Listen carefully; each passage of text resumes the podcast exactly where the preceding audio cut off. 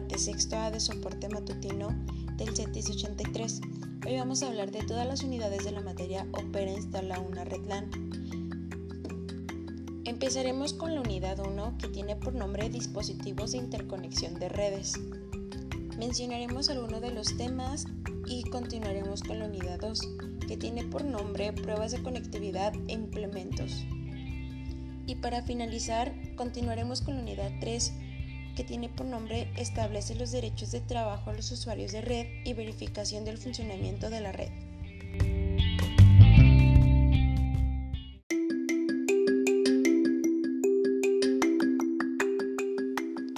Comenzaremos con la unidad 1. Uno de los subtemas de la unidad 1 es compatibilidad entre dispositivos de redes. Estas se utilizan para extender la longitud de la red, la función básica de un repetidor es remodelar y reamplificar la señal de datos a su nivel original. Las características del repetidor son conectar diferentes segmentos de red de una red LAN, reenviar cada paquete que recibe. Un repetidor es un regenerador, no un amplificador. Los repetidores operan en la capa física del modelo OSI. Continuaremos con el hub. Un hub es básicamente un repetidor multipuerto, actúa como concentrador y conecta múltiples cables provenientes de diferentes conexiones. Continuaremos con el bridge. Un bridge o un puente opera en la capa de enlace de datos. Es un repetidor con funcionalidad adicional de filtrado al leer las direcciones MAC de origen y destino. Switch o conmutador. El switch es un puente de múltiples puertos, es un dispositivo de capa de enlace de datos. El conmutador es muy eficiente, realiza una verificación de errores antes de reenviar paquetes. Router. Los enrutadores enlazan dos o más redes diferentes. Estas pueden constar de varios tipos de segmentos de red LAN. Un enrutador recibe paquetes y reacciona a la ruta óptima para reenviar el paquete a través de la red. Ya conociendo cada uno de los dispositivos de compatibilidad, para qué son y para qué sirven, se nos hará más fácil aprender y desarrollar la unidad 1 de este tema.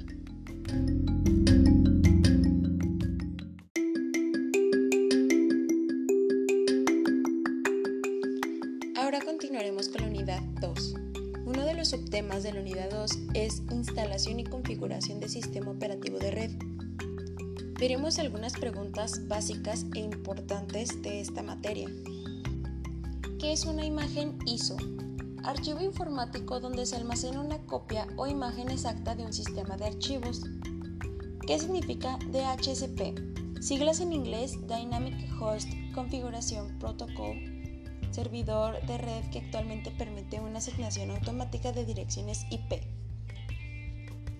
¿Qué es una partición? cada una de las partes que resulta este reparto. ¿Qué es formatear? Organizar un disco u otro soporte de acuerdo a un formato determinado de sectores, pistas, etc. ¿Qué significa NTFS? Es un sistema de archivos Windows. Todas estas preguntas nos ayudarán para aprender y desarrollar este tema. Son preguntas bastante básicas que en toda nuestra carrera nos ayudará a comprender.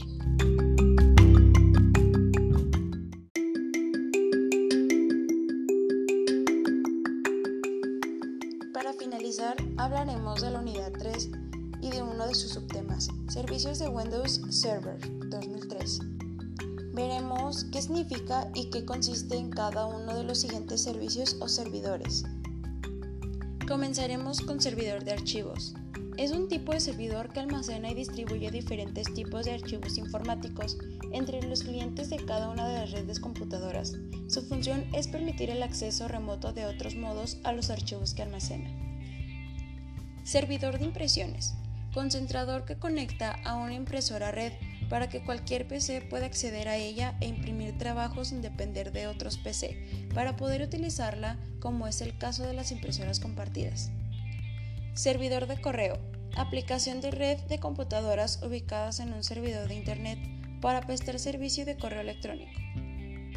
Servidor DHCP. Protocolo de red de tipo de cliente-servidor mediante el cual un servidor DHCP se asignifica dinámicamente una dirección IP y otros parámetros de configuración.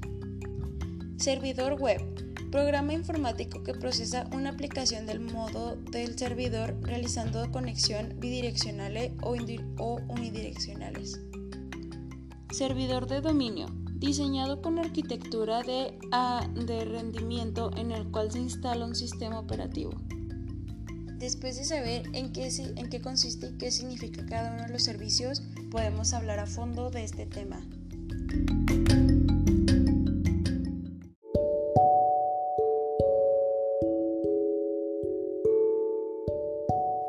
En conclusión, hemos terminado con la materia Opera, una red LAN.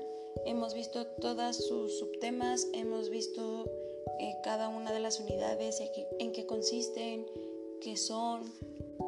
Nos hemos llevado aprendizajes de estas unidades de la materia.